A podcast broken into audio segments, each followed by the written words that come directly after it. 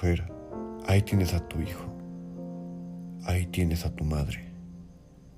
Jesús viendo a su madre y junto a ella al discípulo a quien amaba, dice a su madre, Mujer, ahí tienes a tu hijo. Luego dice al discípulo, ahí tienes a tu madre. Y desde aquella hora el discípulo la acogió en su casa.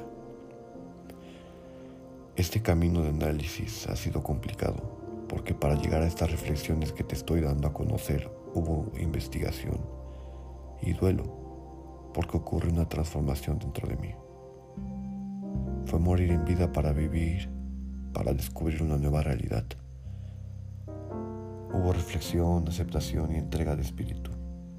Para no confundirte, ocurre dentro de mí todo un proceso de conocimiento propio, el cual se conoce como introspección. Ese proceso consta de destruir las ideas que tienes de la realidad y comenzar a ver el mundo a través del despertar de la conciencia.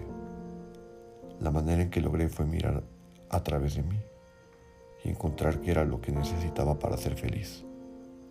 Fueron días de pensar, pensar y pensar, pero al final llega a mi verdad. La clave de la felicidad radica en estar bien contigo mismo en apreciar y ser consciente que eres un ser afortunado por existir. Con esta verdad me abrí el conocimiento del infinito, el cual logré entender por medio de la empatía. Porque cuando eres empático, logras romper y transformar tu ego. Porque te vuelves más perceptivo.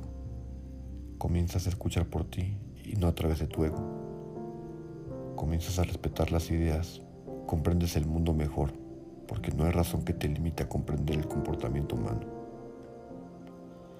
Porque adquieres la capacidad, el don, el superpoder de mirar a través de los ojos de los demás que te rodean. Eso, mi querido amigo, por muy increíble que parezca y suene, se llama empatía. Atrévete a practicarla para ver una realidad completamente distinta. Con estas palabras no es solo ver a través de los ojos de la persona que está sufriendo el final, un castigo físico, sino mirar a través de las personas que lo amaron y estuvieron con él hasta el final. Mira a través de los ojos de la madre que está viendo morir a su hijo, al fruto de su vientre, al pequeño que alguna vez tuvo entre sus brazos, al que vio crecer y ahora está presenciando su muerte. Mira a través de los ojos de su mejor amigo, al que quiso como un hermano, que ahora está viendo los últimos momentos de esa persona que apreció y del cual aprendió a ver el mundo de una manera diferente. El amigo que te devolvió la fe ahora está a punto de partir. Jesús está sufriendo en estos momentos. Lleva un par de horas deshidratado, cansado, agotado tal vez con esperanza de que todo cambie y baje de la cruz, o pensando que este momento no está ocurriendo y solo es una pesadilla de la cual despertará y seguirá con su vida normal en compañía de los héroes que ama. Pero esto no es así.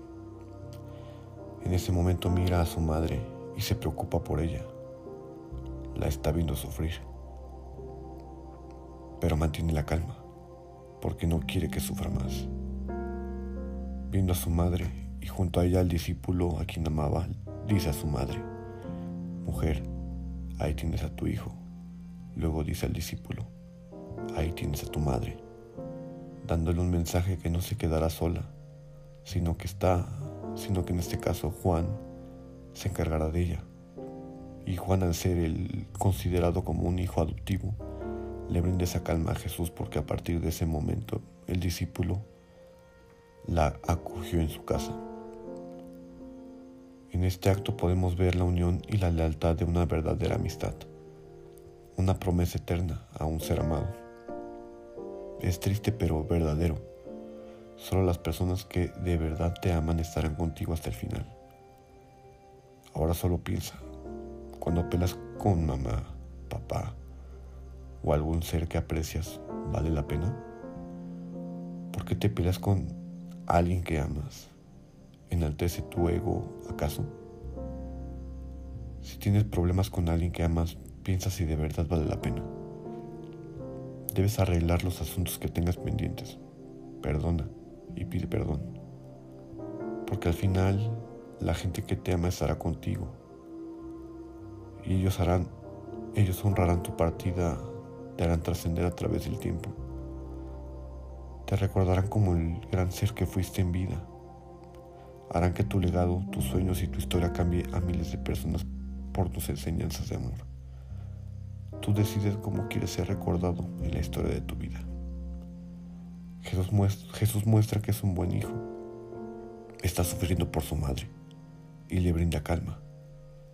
Él es humano. Él daría todo por no verla sufrir. Pero al ser un suceso inminente, le brinda calma cuando ella demuestra el amor que le tiene a su madre. Ahora te digo a ti, deja de ser un desgraciado. Honra a tus padres, a tus hijos, a los seres que amas. Reconócelos, diles lo importante que son para ti. Llénalos de amor incondicional y dales la seguridad de que en verdad pueden confiar en ti, porque los amas de verdad.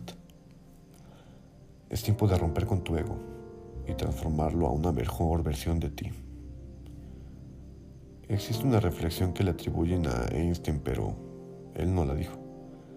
Se desconoce a ciencia cierta quién la inventó, pero es un buen análisis.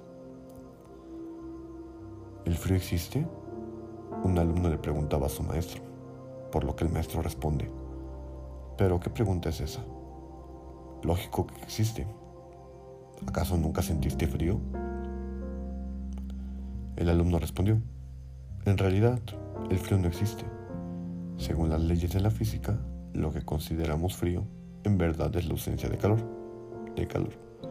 Todo cuerpo objeto es factible de estudio cuando posee o transmite energía. El calor es lo que hace que este cuerpo tenga o transmita energía. El ser absoluto es la ausencia total de calor. Todos los cuerpos quedan inertes, incapaces de reaccionar, pero el frío no existe.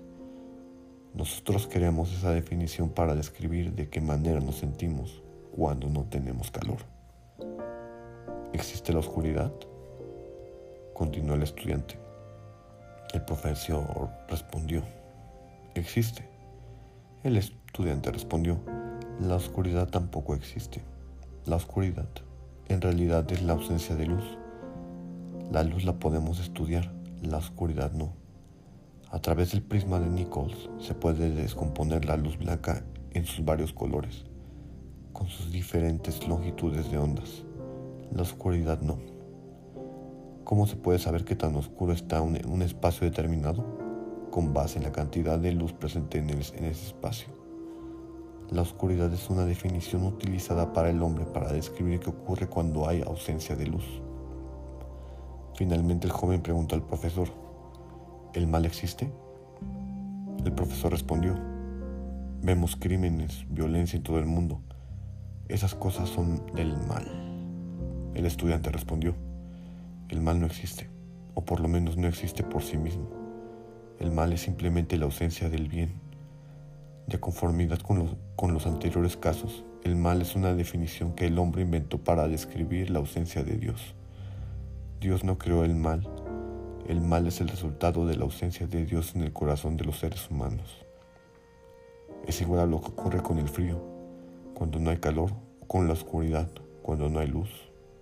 El origen del mal deriva de la ignorancia, por miedo a lo desconocido.